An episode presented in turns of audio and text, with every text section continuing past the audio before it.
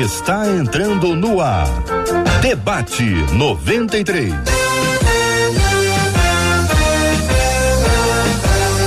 Realização 93 FM. Um oferecimento Pleno News. Notícias de verdade. Apresentação J.R. Vargas. Alô, meu irmão, alô, minha irmã, já chegou J.R. Vargas. Ele já vai falar com a gente aqui nesta segunda-feira, dia 11 de janeiro de 2021. Mais uma semana para glória do nosso Deus, para vivermos tudo o que Deus tem para nós, para ouvirmos a voz de Deus durante mais um debate 93, mais uma semana cheia da presença do nosso Deus e Pai. Você sabe, você participa com a gente através do YouTube da Rádio 93 FM. Você clica, você acessa e você vai acompanhar com imagens o debate 93 de hoje. Você também acompanha com imagens através do nosso Facebook, Rádio 93 FM. Você acessa, você curte, você compartilha e amplia a bênção. Você também participa com a gente através do WhatsApp, que é o 21 968 03 83 19 21 968 03 83 19, participando com a gente hoje ao vivo de mais um Super Debate 93. Enquanto o J.R. Vargas chega, eu vou contar para vocês qual é o tema de. J.R. Vargas já está aqui com a gente. Bom, a gente está tentando fazer aqui contato com o JR para que ele consiga nos ouvir. Nós estamos com algum problema técnico aqui e enquanto isso, eu vou contar para você o tema do debate de hoje. O texto de 1 Coríntios 11, 27 diz: Por isso, aquele que comer o pão ou beber o cálice do Senhor indignamente será réu do corpo e do sangue do Senhor.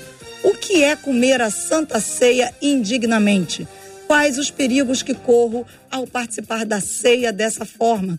Porque não são todas as pessoas que podem participar da ceia existe alguma situação em que não se deve tomar a Santa Ceia? E com a gente hoje para participar desse debate, nós vamos trazer os nossos queridos debatedores que estão chegando nas nossas telas. A nossa menina da tela de hoje, pastor Evelise Cavalcante, os nossos queridos pastores, pastor Vander e pastor, pastor Vander Gomes e pastor Samuel Soares. Nós vamos começar o debate daqui a pouquinho mais. JR já chega, então, pastores, muito bem-vindos. Bem-vinda, pastora, bem-vindo, pastor Vander, bem-vindo, pastor Samuel.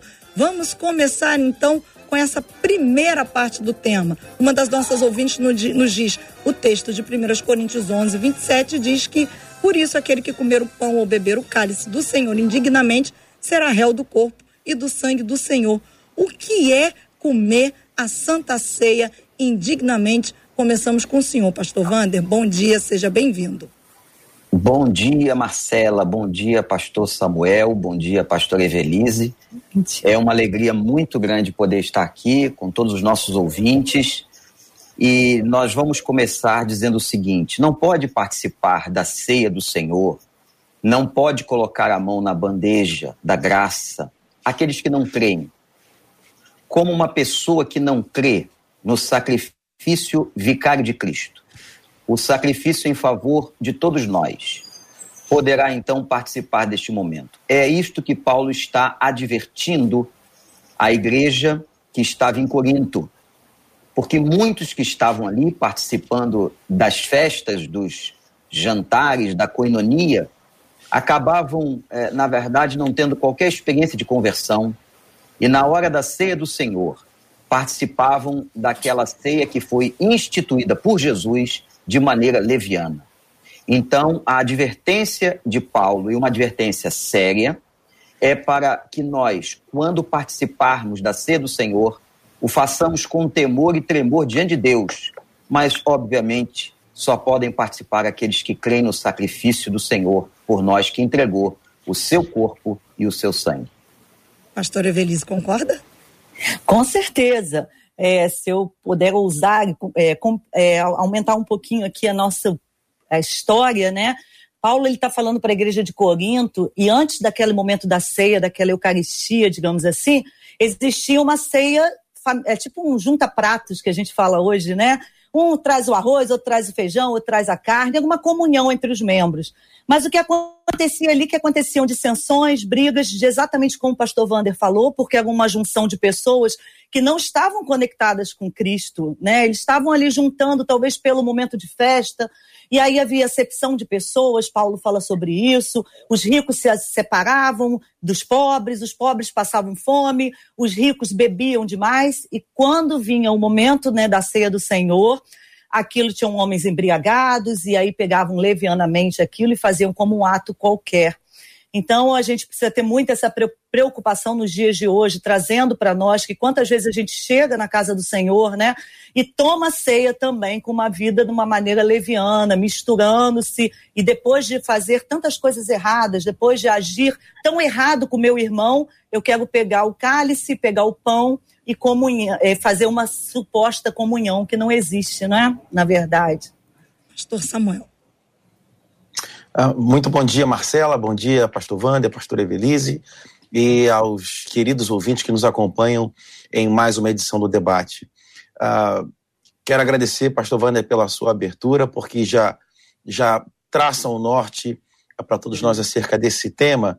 Uh, me permita corroborar e afirmar, também adicionando ao que já foi tão bem colocado, tão bem dito, que existe, é claro, esse, esse aspecto, esse teor uh, social à mesa. E Paulo está escrevendo, num primeiro momento, claro, diretamente objetivamente para um grupo de pessoas que se reunia numa igreja local, a saber, aqueles irmãos ali em Corinto, ou seja, a carta ela, ela sai com um destinatário certo, ela tem uma tarefa certa que é corrigir essa essa prática sendo realizada de maneira equivocada. Então, há sim esse aspecto social à mesa, mas é importantíssimo, é crucial a, a estabelecer que a, não se trata única e exclusivamente de um aspecto social, como, a vez por outra, a gente acaba ouvindo recentemente. Não, a ceia ela tem um simbolismo que transcende esse lugar do social, que transcende esse lugar de a comunhão apenas entre os membros, que é claro, está é, embutido, faz parte, mas a ceia não é exclusivamente isso, ou, ou sequer eu diria primeiro primariamente isso. A ceia fala de um sacrifício, a ceia fala um Cordeiro de Deus que é entregue, a ceia fala, ele mesmo falou nos evangelhos, tem um relato, o sangue que é derramado em favor de muitos. Então, quando a gente vai pegar esse termo do indignamente, Uh, para falar daquela realidade em Corinto, sim, uh, tinha esse lado em que pessoas que podiam uh, dividir e compartilhar não o faziam. Pessoas que podiam esperar por outros não esperavam. Então, eu me sento à mesa, a esse clima de espiritualidade, esse clima de algo que, que remete ao sacrifício do Senhor, mas na prática, eu estou transformando numa outra coisa.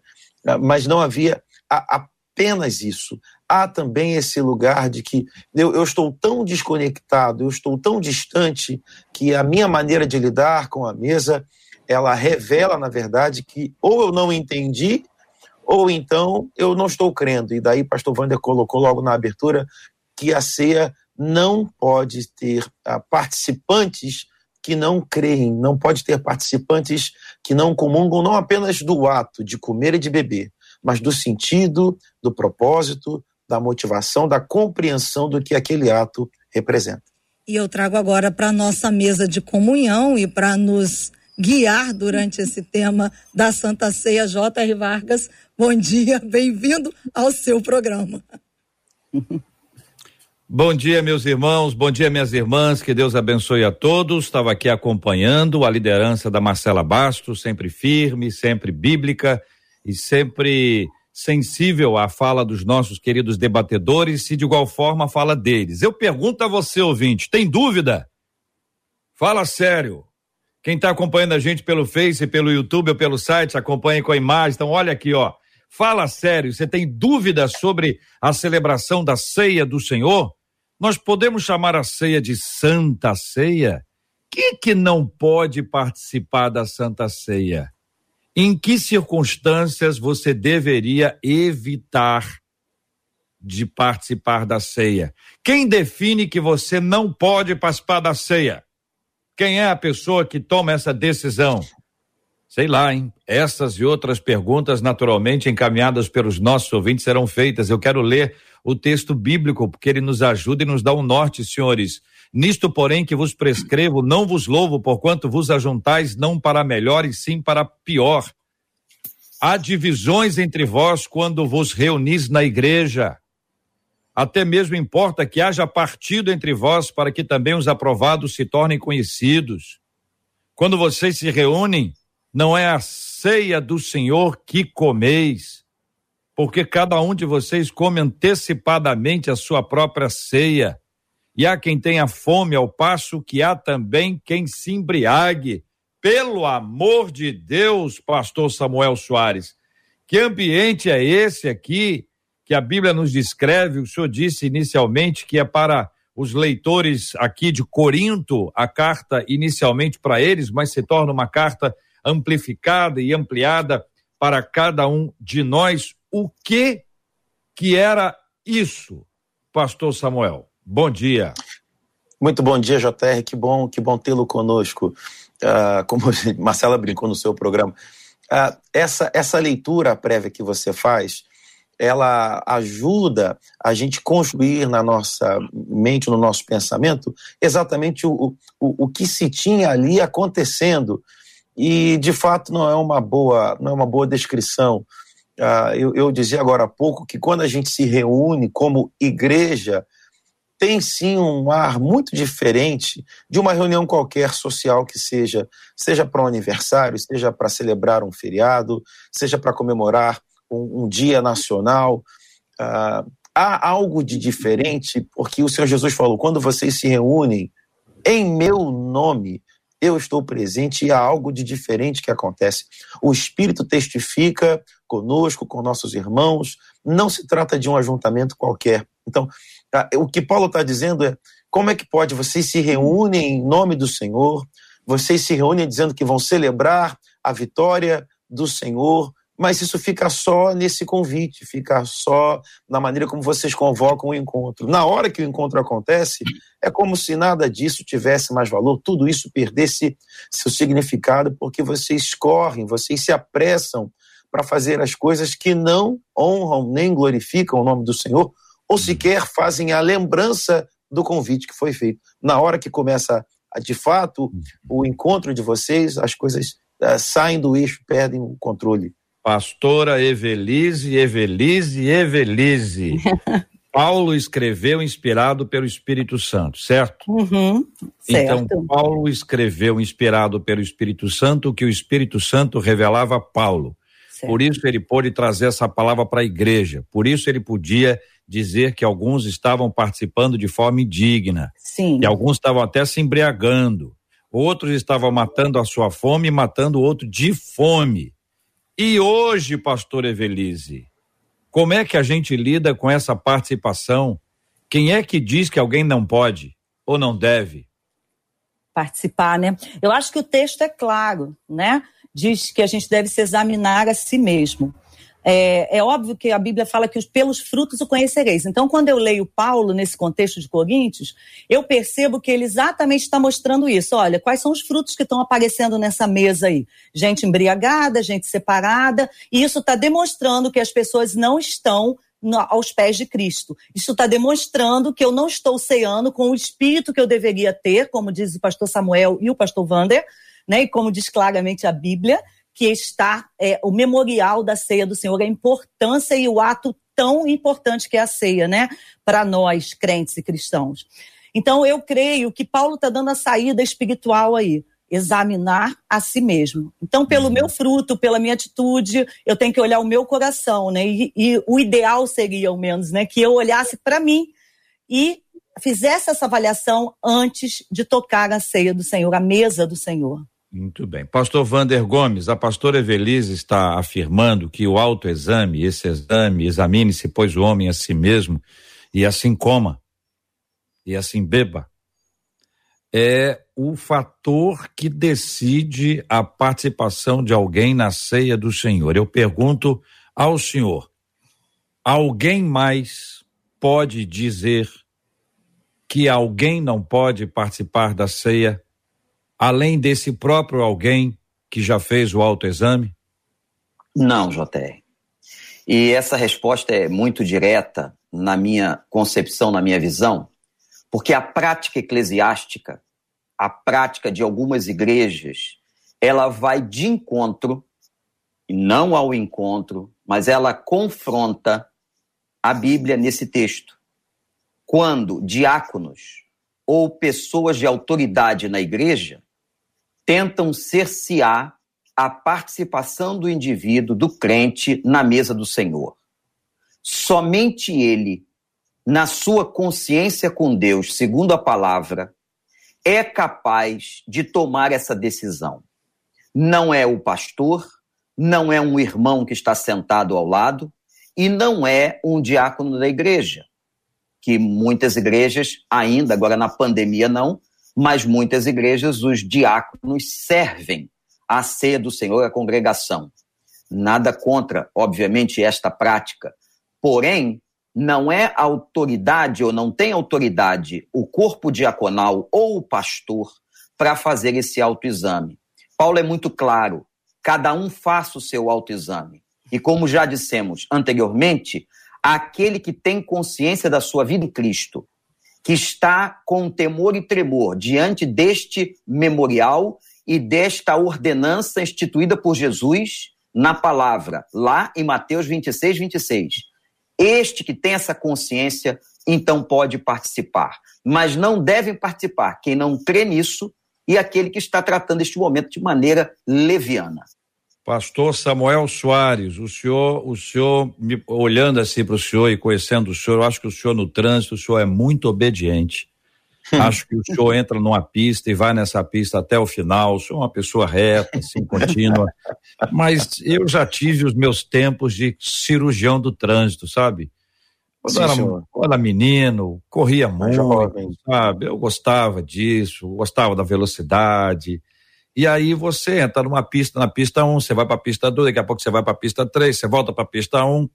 Estou perguntando isso, pastor, porque eu já ouvi falar, né, não sei se isso é fato, acho que o pessoal também inventa muita coisa, que algumas pessoas que servem a ceia, ou é o diácono, ou é o presbítero, é um líder, ele é meio que cirurgião do povo.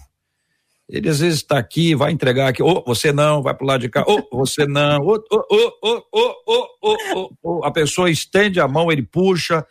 Não sei se isso é folclore, mas eu queria perguntar isso ao senhor, porque a pastora Evelise disse que é o autoexame. O pastor Wander concordou com ela e disse que é assim que tem que ser feito. Inclusive, ele men mencionou que antes da pandemia havia uma entrega e as pessoas que participam devem participar de forma digna. Então, tá mais uma vez corroborando com a fala dela, que é a fala do texto, que traz ali a figura do próprio indivíduo como aquele que toma a decisão. Mas eu não sei se o que eu contei já aconteceu alguma vez na história, na vida de alguém, ou se é tão somente um daqueles folclores do meio evangélico, o cirurgião da bandeja. Ô, JR, com licença, pastor Samuel. E o tapinha na mão? O senhor está tá trazendo um outro elemento aí. Porque uma pessoa é equilibrista ainda, né? É. Segura a bandeja com uma mão e dá tapinha com a outra. Muito bom, muito bom. E aí, pastor Samuel, o senhor? Uh, uh, uh, nobres companheiros da mesa, eu, eu não me recordo de ter presenciado, participado de alguma reunião da ceia do Senhor em que algo semelhante acontecesse. Eu, não me recordo de verdade, mas acredito é, que, que isso em algum momento tenha sido algo, algo comum uh, por aí em nossas igrejas pelo Brasil afora. Eu, eu nunca presenciei uh, algo que, que, que outorgasse a quem serve tamanha autoridade, porque é como se ou o diácono já tivesse uma informação confidencial é, por parte da liderança da igreja, olha, o irmão, como se fosse batalha naval, né? O quarto banco, à direita, o terceiro assento não sirva. Ou, se ele tivesse uma informação assim, ou se ele mesmo já tivesse ouvido no seio da igreja acerca de um irmão ou outro irmão e tivesse ele mesmo decidido do que eu ouvi, se aquela pessoa estiver na reunião, não vou servir. Então eu, eu não lembro de ter ouvido algo nesse sentido em que um diácono ah, caminhando pelo santuário tivesse tamanho. Um presbítero, algumas igrejas. Um presbítero, é, um, presbítero, um líder, um obreiro. É, não, vamos ampliar. Não me recordo de então, ter presenciado. O senhor não se assim. recorda, mas o pastor Wander se recorda, tanto se recorda como lembrou do Tapinha. Eu me recordo também. Eu, eu vou contar uma experiência própria. também se recorda. Olha. Eu, tenho, eu fui fui diaconisa, servi como diaconisa durante 20 anos, né? Ah. Essa carinha aqui, mas tem história. Na primeira Batista de Niterói, comecei, fui, né, dedicada lá com pastor Fanini, meu saudoso primeiro pastor. E eu já passei por experiência de terminar de servir a ceia e ser questionada por uma pessoa dizendo: o irmão tal tomou a ceia? E eu olhar assim, falar assustada, e, eu, e um, um, um diácono idoso, pessoa assim, bem cega da igreja, me perguntar isso, querendo questionar isso. E aí, pastor Wander? Então não é folclore. É, eu já assisti também, é fato. É. Eu já assisti é, diáconos puxando a bandeja da frente da pessoa e já assisti uma coisa mais grave. Eu ia pregar numa igreja e na hora da oração, junto com o pastor e o corpo diaconal, porque haveria ceia, havia uma combinação de algumas pessoas que não poderiam tomar a ceia. Então, os diáconos já saíram do gabinete, depois da oração ao Santo Senhor, com a determinação de que se passassem vice, fulano, cicrano, beltrano, aquelas pessoas não poderiam ser servidas porque eram indignas. É, eu já conheço, eu conheço muitas histórias, né? Conheço muitas histórias. Marcela, se prepara aí, hein? Mas é, de um pregador que era de outra denominação, que foi pregar naquela igreja, era um dia de celebração da ceia, e como ele não era da denominação e daquela igreja local, ele não pôde participar da celebração da ceia. Pregar ele pôde. Mas celebrar a ceia ele não pôde. Mas não vamos entrar nisso aí, é, é, são histórias, é coisa de história. Vai lá, Marcela, perguntas que, que o ouvinte faz, vamos lá. São várias as perguntas aqui, vamos então do básico, já que eles estão perguntando. Uma das nossas ouvintes pergunta Gente, vocês podem me explicar por que só quem é batizado pode tomar a ceia? Vamos lá. Pergunta para quem, Marcelo? Quem que você quer que responda lá, essa fácil? Samuel, essa é fácil. Samuel. A resposta que eu apresento é que as pessoas que foram batizadas, elas fizeram uma confissão pública. Uh, elas, a exemplo do que Jesus Cristo ah, ensinou e está relatado nos evangelhos, quando ele vai até João Batista e, e pede para ser batizado. É um movimento público. E ah, esse movimento, esse ato, essa demonstração pública, essa exposição que é, que é realizada, é na verdade uma declaração que a pessoa faz, é claro, para si própria, ela faz a Deus que está nos céus, mas ela faz para toda a sociedade, para quem está ali acompanhando o presente, dizendo que a partir daquele momento ela ah, manifesta o desejo, a vontade de ter um compromisso, de fazer uma aliança com o Senhor e de morrer para si mesmo. Então, aquela, aquele simbolismo de uh, eu estou morrendo para mim, estou morrendo para essa vida, estou nascendo, ressuscitando com Cristo. É um, é um outro nível é, de proximidade. A gente vai ler nos evangelhos em que Jesus, enquanto é, passava por uma cidade, por outra, anunciando a mensagem do evangelho, havia um grupo de pessoas que o ouvia e talvez demonstrava algum interesse no conteúdo da mensagem. O apóstolo Paulo também tem registros semelhantes, mas que é, ficavam naquilo, se detinham naquilo, não avançavam. Então, como alguém que vai ter uma palestra qualquer, assiste, gosta, e retorna para casa. Quando, quando a pessoa decide se render a Cristo, quando ela decide a, a ser batizada, ela está declarando que ela está dando um passo além, ela está indo mais adiante nesse relacionamento. Então, um outro texto que eu, eu posso utilizar para ah, dar a sustentação a esse argumento é que na ceia em que o Senhor Jesus ah, realizou com seus discípulos, ele foi até um lugar ah, reservado, privado, ele foi até o, o cenáculo. Então, eu, eu, não imagino que isso acontecesse num outro contexto para quem quisesse participar, quem estivesse passando ali pela frente, pela calçada, não. Há esse, esse tom de intimidade, há esse tom de estar num lugar não, não secreto, enquanto uh, um, um, uma associação uh, obscura, mas secreto enquanto particular e íntimo. A ceia vai falar de intimidade. Marcela. Pelo Facebook, uma tá outra. Satisfeita com a resposta, Marcelo? Você tem que ver aí se você está satisfeito, se você achou que rodeou muito, não respondeu o ponto, se está claro, ficou claro. Tá vendo, né, pastor Samuel? O senhor tá vendo, né? O senhor tá, tá observando. É, né? É, pastor Wander, pastor Evelise. Pastor Wander, vamos lá com o senhor agora. Aqui pelo Facebook, uma das nossas ouvintes dizendo assim: Gente, olha, eu conheço pessoas que estão congregando estão na igreja há muito tempo, mas pelo fato de não estarem casados no papel, são proibidos de participarem da Santa Ceia. E aí ela encerra perguntando: essa proibição é correta, pastor Wander? Muito bem. JR, me deixa só fazer uma explicação rápida sobre as práticas eclesiásticas que vai ajudar os nossos ouvintes. Você tem basicamente quatro tipos de prática. A chamada prática ultra restrita, aonde a ceia é ministrada somente aos membros daquela igreja e são considerados membros aqueles que foram batizados naquela fé e ordem você tem a ser restrita, que ela é aplicada àqueles que são da mesma denominação. Você tem a chamada ceia livre, que é praticada a todas as pessoas convertidas. E você tem a ceia ultra livre, que, por incrível que pareça, é ministrada a qualquer pessoa, podendo ser crente ou não. Basicamente, nós temos esses quatro tipos de prática. Mas a condição bíblica que nós encontramos é realmente a pessoa ter tido uma experiência pessoal com Cristo. Voltando à pergunta que a Marcela está fazendo, que é de um ouvinte, ou de uma ouvinte.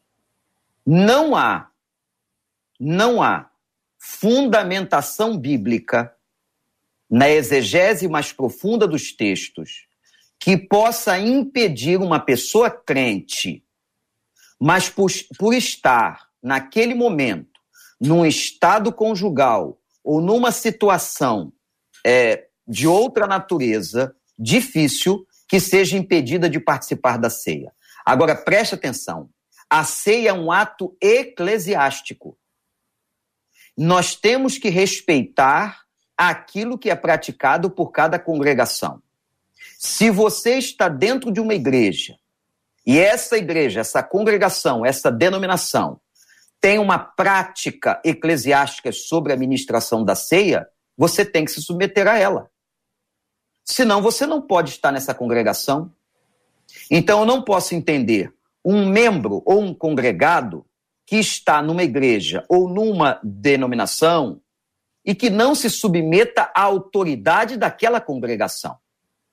Volto a dizer, não temos lastro de exegese bíblica que possa defender a não participação da ceia de uma pessoa pelo motivo apresentado pela Marcela. Mas temos que, por outro lado, entender o seguinte: se eu estou numa congregação, numa igreja, numa denominação, é porque eu concordo e me submeto a autoridade eclesiástica que se apresenta nela. Isso tem que ser entendido por todos nós. Está respondido, Marcela? Respondido. Agora vamos para a pastora Evelise. Tá dentro das você separou para Evelise. É isso que vamos ver agora. Agora o pastor Vander já tenha Pode dado pedir uma. ajuda aos universitários, né? Agora o pastor Vander já tenha dado uma pincelada aí nas questões eclesiásticas. A pergunta de uma das nossas ouvintes é: e crianças? As crianças podem participar da Santa Ceia? Ah, eu acho que é uma resposta que também tem muito a ver com o que o pastor Wander já respondeu, né? A gente tem que primeiro obedecer a situação eclesiástica. E na mesma linha que o pastor Wander concorda com ele, né? A gente tem que também sair um pouquinho do legalismo. Eu, por exemplo, fui batizada aos seis anos de idade, convicta, convicta da minha fé. Lógico que com uma maturidade de seis anos, mas convicta. Então, eu creio que é, a gente tem que também nunca afastar, especialmente as crianças do reino.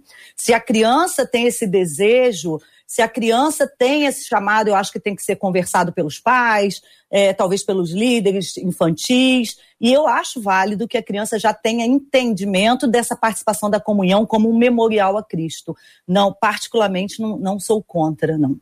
E aí, Marcela? Primeiro, se está respondido. Segundo, por que, que você deixou a mais difícil para a pastora é.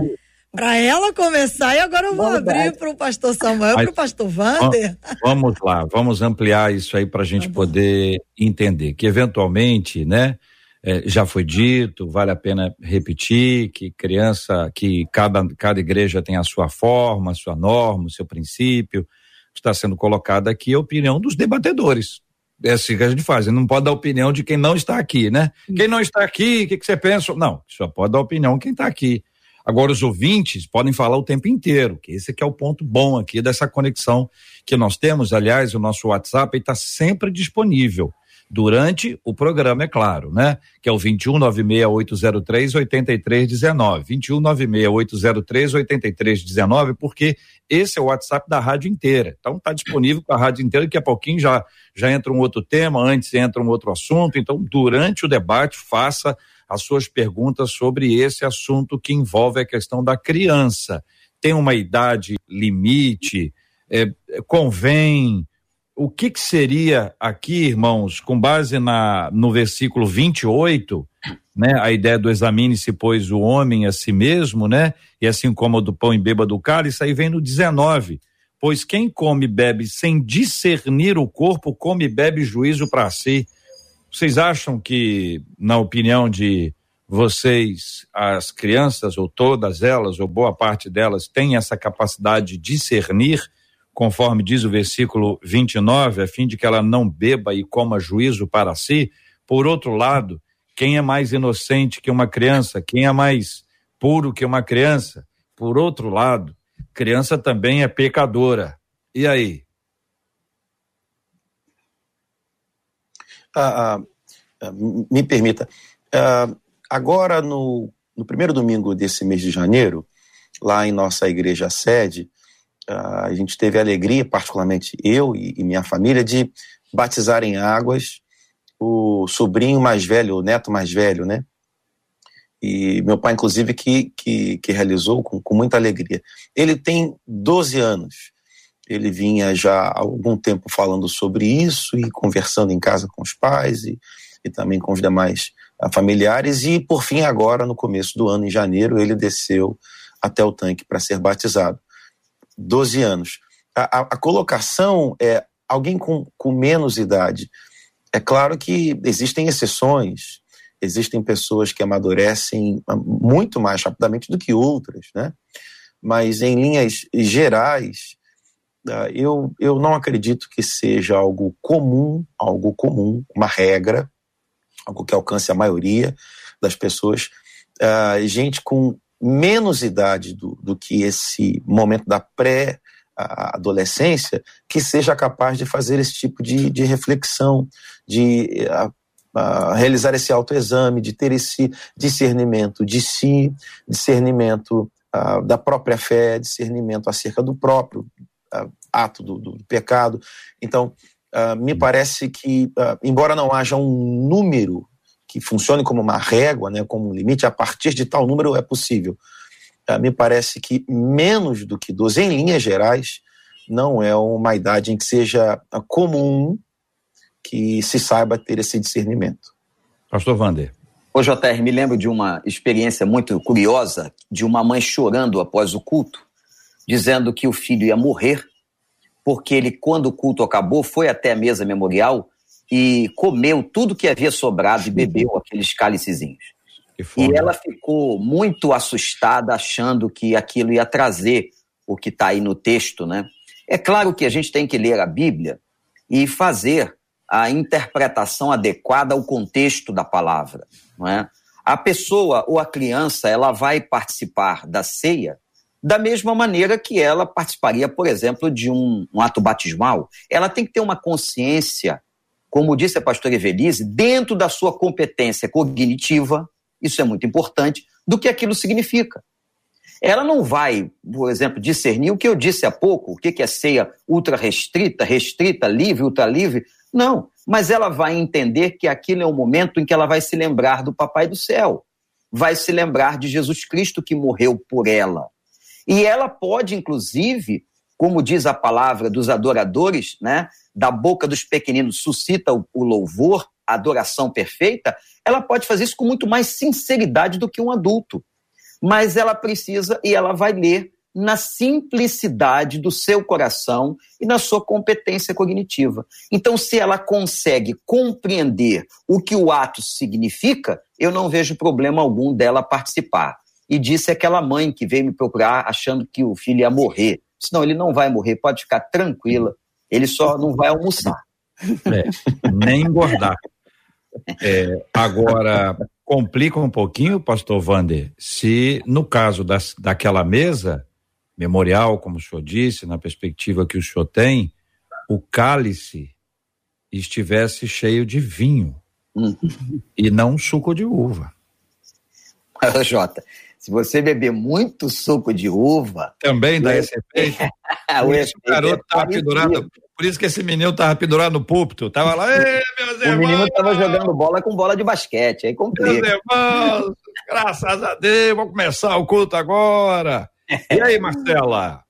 Bom, vamos lá. Tem mais pergunta. Uma das nossas ouvintes está dizendo: Eu tenho uma dúvida. Por que, que é celebrada a Santa Ceia todo mês se Jesus a celebrou na véspera de sua morte, perto da Páscoa? Esse memorial não deveria ser celebrado somente na época da Páscoa? O que, que mudou, minha gente? Vamos para ajudar a, a resposta. O que, que mudou entre a Páscoa e hoje? Em que momento que houve essa mudança? É para começar? Bom dia, pastor. Jesus Cristo é a nossa Páscoa. A Páscoa judaica é uma festa de celebração da libertação de Israel do Egito depois de 430 anos. Instituída. A nossa Páscoa é Cristo. É a nossa festa de libertação do cativeiro do pecado, através do poder, do sacrifício do sangue do Cordeiro de Deus que tira o pecado do mundo. Nós não somos praticantes de uma Páscoa judaica. Nós não somos judeus neste sentido, nesse contexto. Nós somos cristãos e a nossa Páscoa é Cristo. Portanto, ah, não há qualquer texto na Bíblia que fale de uma periodicidade, se é uma vez por semana, se é uma vez por mês. O que há na Bíblia é uma ordem de Jesus dizendo que nós façamos isso. E Paulo diz: façam isso até que ele venha. E Jesus disse: Eu estarei convosco participando no reino de meu Pai, de uma grande celebração de comunhão com todos aqueles que são salvos. Mas eu volto a dizer, essa periodicidade é uma questão eclesiástica. Não há qualquer problema se se praticar, como até na liturgia católica romana, de uma outra maneira, a celebração em todo culto, ou todos os dias, ou todas as semanas, ou todos os meses. Isso é uma convenção eclesiástica denominacional. Não é um fato ou uma questão que tenha respaldo bíblico. É possível que na comunidade que nasceu a partir dos discípulos, quando eles se reuniram a partir de então, no primeiro dia da semana, o dia da ressurreição, é, que houvesse essa prática sendo difundida, vivida, e por conta disso, esses encontros passaram a acontecer e depois, progressivamente, foram se organizando de acordo com as possibilidades de estrutura, logística?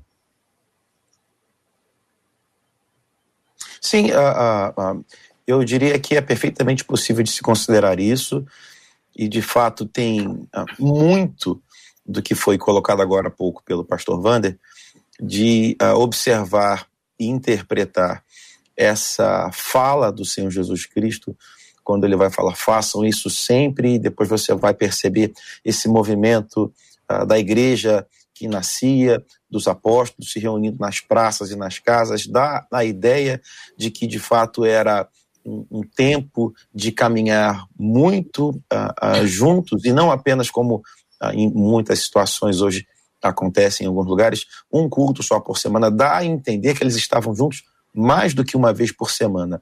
Dá a entender que eles partilhavam uh, de estar à mesa juntos mais de uma vez por semana. E em fazendo isso, lembrando-se das palavras que o Senhor disse, fazia sentido sim que se estabelecesse entre eles naquele tempo mais de uma celebração fora aquela com a associação uh, judaica. E, e, bem colocado, a gente uh, reafirmar de que apesar de usarmos a Bíblia que tem o Antigo Testamento com, com tanta informação da tradição uh, judaica, uh, nós não somos uh, adeptos da, da fé judaica e não importamos para o cristianismo. Como, inclusive, no começo da igreja houve uma certa a, incerteza se deveria-se ou não aqueles que vinham para a fé em Jesus trazer consigo a tradição judaica. E, e Paulo foi muito uh, claro ao afirmar, pelo Espírito de Deus, que não. Aqueles que vinham para a fé em Cristo vinham para Cristo, não vinham abraçando todo o, o compêndio, todo o pacote judaico. Então, uh, não há porquê, e também não há base bíblica para que se faça nem pouco, nem muito, nem só uma vez por ano ou, ou, a obrigatoriedade de se fazer todos os dias, como já foi colocado. De fato, passa por esse lugar de a convenção a denominacional. Nosso ouvinte que escreveu a pergunta, pastor Evelise, quais os perigos que corro ao participar da ceia dessa forma, dessa forma indigna? Segundo a pergunta anterior, quais os riscos? É, o texto que ele fala né, de uma possível doença, mas eu, eu vejo né, a interpretação desse texto como algo espiritual, né? aquela fraqueza espiritual. Porque na, no momento que eu estou participando dessa ceia, desse modo indigno, ou seja, sem o respeito, sem entender ou sem crer verdadeiramente na, no memorial que está sendo feito ali naquele momento, na comunhão dos irmãos, é, provavelmente eu estou doente espiritualmente. Então eu estou tendo um afastamento, né? A gente entende que a santificação é um caminho que não se para, ou eu ando para frente ou eu ando para trás. Então eu estou andando para trás. Então acho que o grande perigo é eu ir perdendo a santificação, enquanto a ceia também é um ato de santificação, porque é uma declaração, é um memorial, é um ato de comunhão. A participação indigna, digamos assim, e também é uma santificação ao contrário, vamos dizer assim, é um afastamento do verdadeiro reino de Deus. Marcela. Uma das nossas ouvintes pergunta o seguinte: gente, e quando o pastor coloca o membro em disciplina, diz que ele precisa ficar uma certa quantidade de meses sem participar da ceia, mas no interior você já se arrependeu, já se sente perdoado e tem muito desejo de voltar a cear. Como agir nessa situação? É uma ouvinte que está bem aqui insistente pedindo a, a, uhum. a, orientação de vocês, pastores. JR, volto uhum. a enfatizar a importância da questão eclesiástica. Isso é fórum de decisão da igreja local. Não há, não há fundamento bíblico para se impedir uma pessoa desta forma de participar da mesa da ceia do Senhor. Isso é uma convenção da igreja que deve ser respeitada em relação a você estar submisso à igreja local. Eu faço até um raciocínio inverso. Para que que a ceia ela serve? O que, qual é a sua importância na sua prática? Nós temos aqui a primeira evidência que a ceia era um ato de comunhão da igreja. Isso é um outro assunto muito interessante a se discutir com o tema da ceia do Senhor. A ceia, ela é praticada na coletividade. Segundo, ela é um memorial que proclama a morte do Senhor até que ele venha. Então ela é evangelística. ela proclama a morte do Senhor. Terceiro, a ceia nos remete à ideia de santidade, de comunhão com Deus, de nos aproximarmos de Deus. E ainda, a ceia é o anúncio da segunda vinda de Cristo. Façam isso até que ele venha. Então, quando eu participo da ceia do Senhor, eu fortaleço a minha fé, eu proclamo o evangelho, eu proclamo a, o fato de que ele voltará. Será que por causa de tudo isso, não é exatamente uma pessoa que está naquele momento mais enfraquecida na fé que deveria participar da ceia do Senhor? Eu estou fazendo o um movimento inverso propositalmente, para nossa reflexão. Não é essa pessoa que já conhece a Cristo, mas se enfraqueceu, que durante a experiência do ato memorial ela ascenderia de novo na sua fé.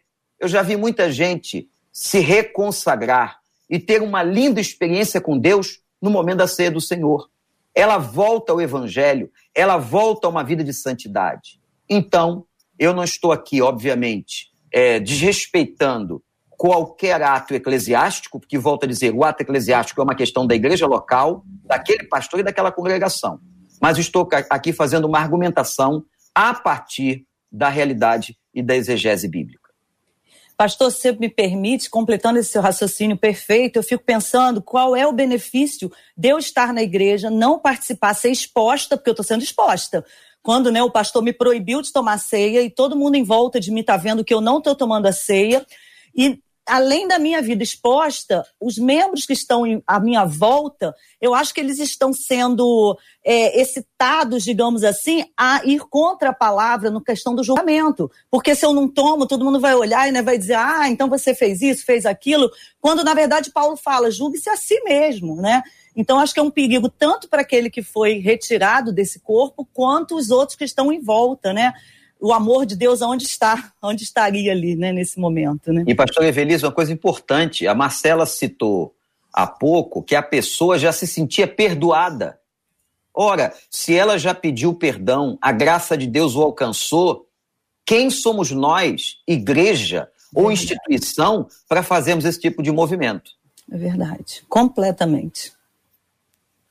É verdade. Pastor Samuel vai querer responder a isso? Tem outra sim, pergunta. Sim, é.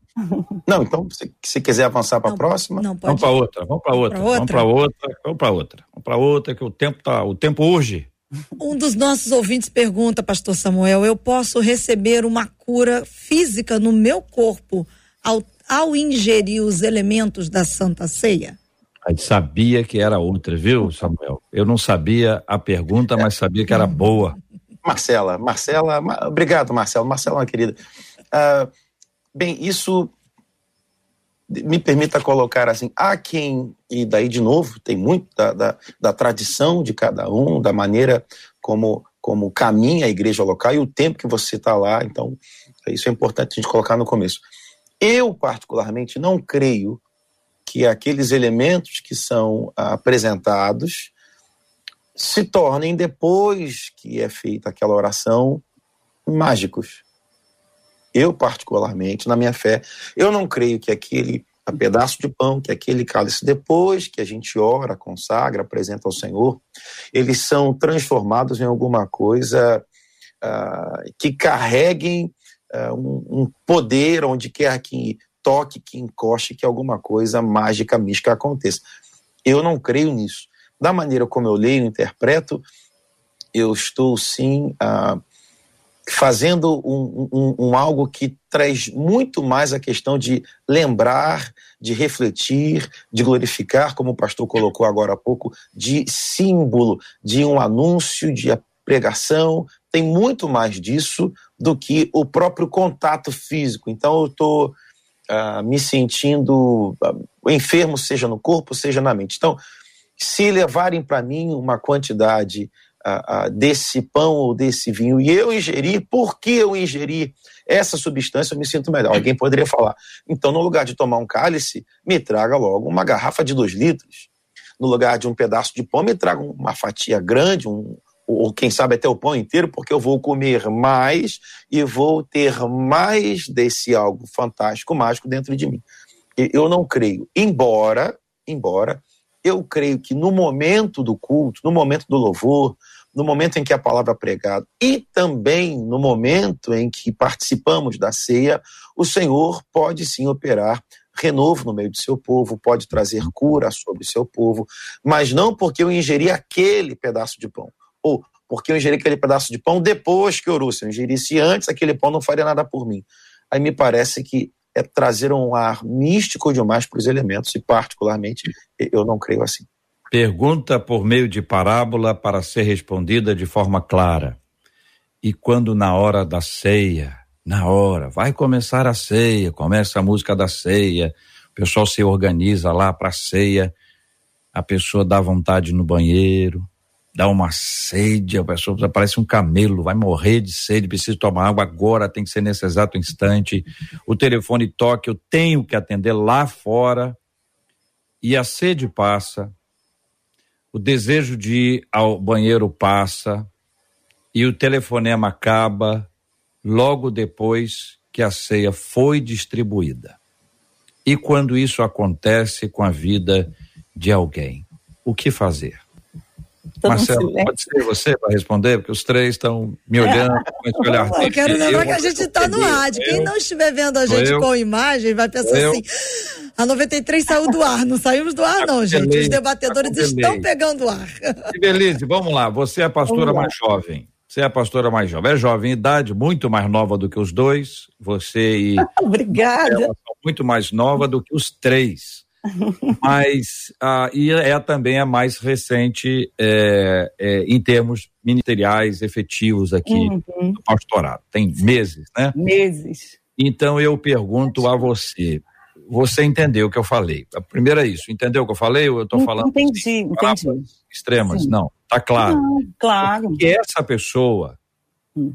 que tem que atender um telefonema que não foi dado, que tem que tomar uma água que não há sede, que tem que ir ao banheiro que não está com vontade na hora da Santa Ceia, e tudo isso acaba quando acaba a entrega da ceia, o que que essa pessoa tem que fazer, se é que você me entende? Eu acho que é só ele ler o texto que vai entender o que ele tem que fazer, né? A palavra examine-se a si mesmo está aí bem clara. Na verdade, quantas vezes a gente, a gente até passa por isso, né? Uma fuga porque não quer enfrentar o um momento. Então, quando eu entendo que aquela ceia deve ser tomada de maneira digna e que eu preciso me examinar, e quando eu quero ter um escape naquela hora, e muitas vezes não é nem na ceia, pode ser no louvor, pode ser na palavra, pode ser na hora do apelo, né? Quantas vezes a gente está fazendo um sermão e alguém levanta e sai? Isso é comum, a gente vê um, né, um pregador pregando e de repente a pessoa sai eu acho que tem muito a ver para a gente ligar a nossa luzinha espiritual e dizer o que está acontecendo, que eu estou precisando fugir desse momento, que eu estou sendo levada a uma fuga, é porque eu não estou querendo fazer algum tipo de enfrentamento pessoal. Então é aquela hora que aí sim eu preciso fazer uma busca bem internalizada da minha vida pessoal, uma comunhão com Deus pessoal, que seja no culto, ou melhor ainda, fora dele, em casa, com a palavra, com oração, para que eu possa entender diante de Deus o que está desconectado para me afastar daquele momento, né? Que seria um momento tão importante na minha vida. Eu ouvi uma história de um pastor ele contando que quando a pessoa corre da ceia porque está em pecado, está correndo para o pecado e fugindo da ceia. Quando na hora da ceia ela toma uma decisão de correr do pecado, de fugir do pecado, ela corre para a ceia e não da ceia. São hum. parábolas, parábolas. Ah. Isso vale para ceia, para o sermão, para o louvor, não é? é? é? o correr da presença de Deus. Normalmente, a né? pessoa, quando sai no meio do sermão, é que ela vai buscar mais gente para assistir. Normalmente é isso. E Marcela, o inimigo parece que tem. Só, só um minutinho. O inimigo tem uma estratégia muito boa, porque quando eu caio em algum tipo de pecado, ele sopra no meu ouvido assim: você tem que se afastar da presença de Deus, porque você está envergonhado. E é justamente ao contrário, né? Se eu estou num momento de pecado, um momento que eu caí, eu tenho que correr para a presença de Deus, porque ali é que eu vou encontrar, né, realmente a minha volta à comunhão com Deus. As perguntas são várias, mas a hora voou, mas eu tenho uma aqui ainda, porque a ouvinte está dizendo: olha só, o JR falou que iria conversar sobre o termo Santa Ceia. Faltou falar sobre isso. E aí? Santa Eu quero saber ceia. a opinião dele, se, é, se a ceia é santa ou se é a ceia do Senhor, quais são, qual é o termo, se ambos, se são adequados, se não são adequados. Eu vejo os dois adequadamente. Tudo aquilo que é de Deus, instituído por Deus, faz parte do reino de Deus, são coisas santificadas pelo Senhor, separadas pelo Senhor. A ceia foi instituída por Jesus. Não foi um pastor, não foi um padre, não foi ninguém a não ser o próprio Senhor Jesus que instituiu. Então, se você chama de ceia do Senhor, ou do memorial, ou da Santa Ceia, eu não vejo isso com qualquer objeção ou qualquer erro, né? Se você está olhando aquela, aquele ato como um momento de contrição, de quebrantamento, de submissão à autoridade de Deus, de temor, eu não vejo, porque as coisas de Deus, nosso Deus é santo. Então eu não vejo nenhum problema, JR, se uma pessoa usa essa terminologia. É, alguém talvez acrescentasse, e eu ouvi isso recentemente, inclusive, de que essa, essa terminologia não está registrada uh, no Novo Testamento. Então, esse alguém diria, não, eu prefiro não utilizar porque não está registrado. O que está registrado é ceia do Senhor. Mas muitas denominações usam ou, ou, ou têm feito uso da expressão Santa Ceia e eu também não vejo uh, nenhuma dificuldade, nenhum empecilho uh, de se fazer esse tipo de, de, de uso, de aplicação. Ah, concordo também que o fato da ceia ter sido instituída pelo Senhor dá, dá, dá respaldo para que se entenda que aquilo é algo uh, que veio da parte do Filho de Deus, que é algo que nos uh, abençoa de maneira tão poderosa, de algo que ecoa para a nossa vida de edificação, de santificação, que contribui nesse caminho para a eternidade. Então, não me parece ruim em nenhum aspecto, em nenhum sentido uh, que se faça o uso a Santa Ceia. É verdade. Olha, JR, eu tenho que tocar. Já são 11:58, mas pelos nossos ouvintes a gente não acabava não, viu? Eles estão aqui dizendo gratidão por esse tempo de aprendizado. Pessoas pelo WhatsApp dizendo esse debate veio em um tempo propício como é bom a, aprender através da vida dos nossos debatedores. Muitos dos nossos ouvintes agradecendo a Deus pela vida de cada um de vocês e pelos ensinamentos recebidos no dia de hoje. Ficou uma coisinha, Marcelo, um detalhezinho para outro dia. Aí você vê um dia aí que você queira inserir esse tema, a ceia do Senhor nos tempos da pandemia. Ah, é. Se pode é. em casa, Pode à distância. Online. Online, sem pastor, com o pastor, pastor na telinha, entendeu? Na latinha, que é o pessoal do rádio. Aí você, depois, depois você vê isso mais. É um assunto tranquilo, um assunto leve. Você vê outro dia aí. Fácil. Muito obrigado, queridos debatedores. Muito obrigado, pastor Vander Gomes. Um abraço, querido. Obrigado, JR, obrigado pelo privilégio, a rádio, os nossos ouvintes, aos queridos irmãos debatedores. É um prazer estar aqui e quero deixar um beijão para a Igreja Batista do Recreio. Muito obrigado, pastor Samuel Soares. Um abraço, meu irmão. Muito obrigado mais uma vez, JR, Marcela, toda a equipe da rádio e a, aos amigos aqui na mesa. Um tempo muito precioso com os amados. E a você que nos acompanhou, que o Senhor te abençoe, te guarde, que você tenha uma segunda-feira e uma semana linda na presença do Senhor. Um beijo grande para toda a igreja, Assembleia de Deus Bom Sucesso em Porta Formosa. Deus abençoe. Pastora Evelise Cavalcante, obrigado, um abraço. Oh, que, eu que agradeço a honra de estar aí nesse naipe, né, nesse time maravilhoso. Eu queria dizer para você, ouvinte, não fuja da ceia do Senhor. Em frente, coloque-se diante do Senhor, se acerta com o Senhor, porque o que Ele quer é comunhão contigo. Você e Deus. Deus tem algo maravilhoso para você viver. Um grande abraço para todos, para minha família em Niterói também, a primeira Batista do Engar. Marcela Bastos, muito obrigado. Um abraço para todos os nossos ouvintes, lembrando a eles que isso é só o início dessa semana. Nossos três debatedores de hoje foram muito usados por Deus todos os outros também serão. É só o início de uma semana de muito aprendizado aqui no Debate 93, né, JR? Marcela, me ocorreu assim, por exemplo, entrou o assunto de, da, da ceia, né? Uhum. Aí nós falamos, inclusive, sobre a questão do suco de uva, né? Existem igrejas que preferem manter a questão é, é, do vinho. E aí uma pergunta que de vez em quando vem, que eu me lembrei aqui agora, é essa questão do vinho, né? Da pessoa, né? Que às vezes a pessoa, não é? Se é que eu, né? Ou não? Porque daí tem que saber. Entendeu?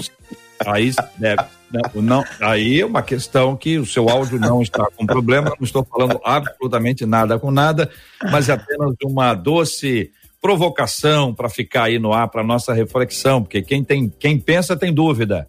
E quem tem dúvida tem o debate 93 para perguntar. Ô Marcela, gostei desse aí, hein? Vamos Olha anotar aí. isso aí para Gravei para virar vinheta. Quem é inteligente quem pensa tem dúvida e quem tem dúvida tem o debate dúvida. 93 para perguntar. Quem pensa tem dúvida e quem tem dúvida tem o debate 93 para perguntar. Vamos anotar isso aí. Muito obrigado, queridos debatedores, nossos amados ouvintes. Obrigado pelo carinho de vocês estarem conosco aqui. Uma semana maravilhosa para todos, sob a bênção do Senhor.